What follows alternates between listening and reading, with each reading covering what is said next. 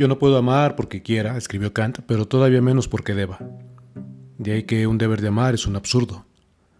Así lo explica André Comte Sponville, filósofo francés, en su libro Ni el sexo ni la muerte. Si a un niño o niña no le gustan las espinacas, le puedo decir, te ordeno que te comas las espinacas. Pero no le puedo decir, te ordeno que te gusten las espinacas, es tu deber. Comer o no comer espinacas es un acto, que te gusten es un sentimiento, un gusto. Y los sentimientos y los gustos no obedecen órdenes.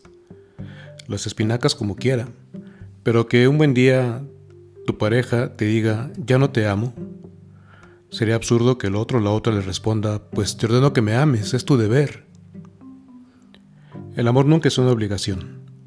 El amor es una virtud y solo existe en la libertad. Nace del corazón, como cantaba Juan Gabriel, me nace del corazón decirle que usted es mi vida, que no sé vivir sin usted, disculpe que se lo diga.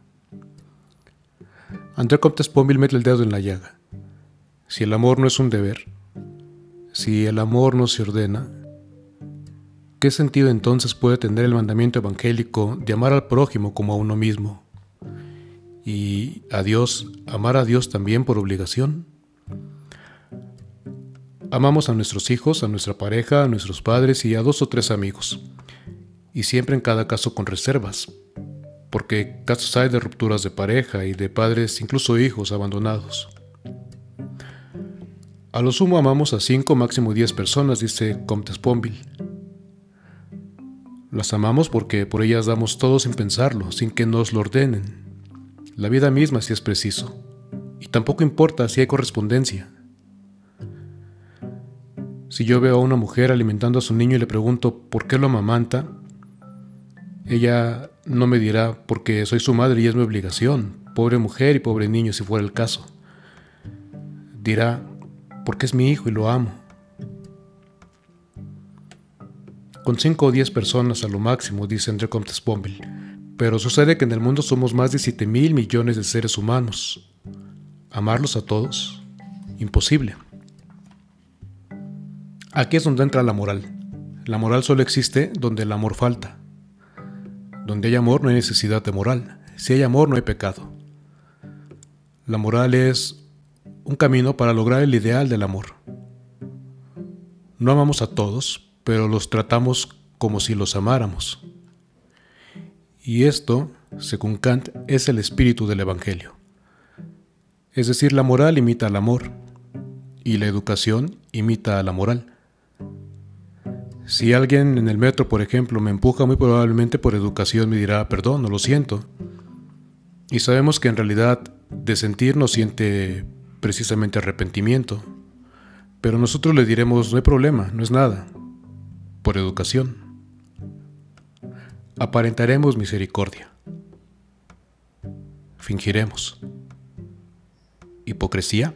Comte Sponville dirá que sí, pero dice también que la hipocresía es el homenaje del vicio a la virtud. Al menos por apariencia, la moral y la educación nos acercan más al ideal del amor y nos alejan, nos ponen a salvo de actuar por reacción. Nos salvan de la barbarie del odio y de la venganza. Sin moral, sin educación, seríamos una jauría de salvajes sueltas por el mundo. Pero la educación y la moral nos domestican bajo el ideal del amor. Un loco enamorado, cantaba Joan Sebastián, un loco enamorado es un lobo domesticado. En La Reina del Sur, la novela de Arturo Pérez Reverte, Teresa Mendoza, la mexicana, y Patty, la teniente Farrell, van a comprar ropa de lujo, sencilla y elegante, pero de lujo. Porque ya están en las grandes ligas del narcotráfico y las apariencias, sobre todo en los momentos de negociación, son esenciales. Llegar con ropa y accesorios chocantes con la ocasión pueden denotar falta de criterio, de discernimiento Así que mientras escogen lo que le va mejor, Teresa se excusa. Soy una advenediza, reconoce en voz alta. Si lo eres, le respondió la teniente. Pero lo importante es que los demás no se den cuenta. Las apariencias importan en los negocios, en la moda, en la moral, en la educación, pero no en el amor. no con Dios. En los negocios, en la moda, en la moral, en la educación, las apariencias bastan, pero no en el amor y no con Dios. El diálogo de Jesús con el escriba, que lo interroga por el mandamiento más importante, tiene como escenario el corazón religioso del judaísmo, el templo de Jerusalén, y tiene lugar después de que Jesús ha subvertido el sistema religioso del templo, volcando las mesas de los cambistas de las monedas y los puestos de los animales, el sistema del templo lo exigía. Al templo no se podían ingresar monedas extranjeras, es decir, impuras. Porque Dios era santo, es decir, enteramente puro, se pensaba y por lo tanto no podía contaminarse con la impureza de los extranjeros, ni mucho menos con la impureza de los pecados. Y para obtener el perdón de estos, de los pecados, había que sacrificar animales en el altar. Ese fue el sistema que Jesús echó abajo. Dios nos acepta no porque seamos puros. Si fuera así, Dios obedecería la lógica de la pureza, es decir, que nos amaría por deber, lo cual es un absurdo. Dios nos acepta porque somos sus hijos y nos ama, y nos perdona porque somos sus hijos y nos ama, y por lo tanto la pureza y los sacrificios al amor, frente al amor, salen sobrando. Luego viene la discusión con los herodianos sobre el pago de impuestos, que en realidad es un debate sobre la libertad. Roma cobraba impuestos porque oprimía, se imponía por la fuerza.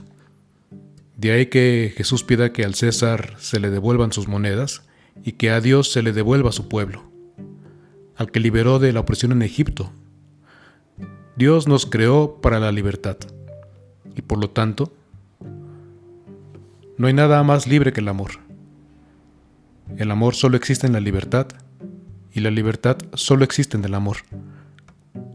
Al día siguiente Jesús discute con los saduceos, que eran los sacerdotes que estaban al frente del templo de Jerusalén en ese momento, quienes no creían en la resurrección y plantean a Jesús el problema de una viuda de siete hermanos y le plantean la pregunta de ¿de quién será esposa en la resurrección?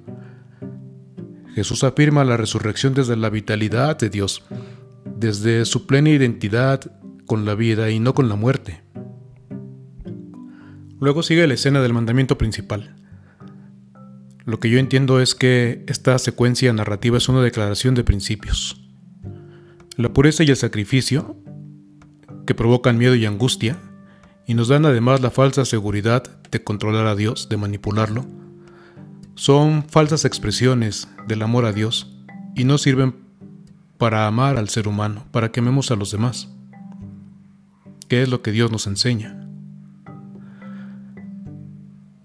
De hecho, la palabra Torah, que nosotros habitualmente traducimos como ley, significa enseñanza, no ley, porque el amor se enseña, pero no se ordena. Dios nos ha creado libremente por amor y por lo tanto nos ha creado para el amor y la libertad. Si el amor y la libertad dan sentido a la vida, lo que destruye y trasciende a la muerte es entonces una vida plenamente vivida en amor y libertad. Lamentamos siempre la muerte de una persona buena, pero en el fondo agradecemos la muerte de un criminal. Los criminales en el fondo nunca son libres, ni dentro ni fuera de las cárceles. Y esto es lo que enseña Jesús, cómo nos ama Dios en libertad y hasta el extremo, hasta dar la vida si es preciso. Y eso no es hipocresía ni apariencia. La siguiente escena en el Evangelio, tras las discusiones en el templo, estando en la última semana de Jesús, es la escena de la viuda que echa sus dos moneditas en la alcancía del templo. El amor da al amado todo lo que se tiene, sin hipocresías ni apariencias. Pero el amor va más allá. Alguien amará más que ella en el Evangelio. Y ese alguien es Jesús crucificado. Por amor no solo damos lo que tenemos, sino que entregamos lo que somos, enteramente y sin reserva. A las palabras de cortesía correspondemos con otras palabras y gestos de cortesía. A los actos de moral respondemos con otros actos buenos de moral. Pero el amor, como cantó alguna vez Pedro Vargas con Jorge Negrete, amor con amor se paga, y esto es lo que enseña el Evangelio.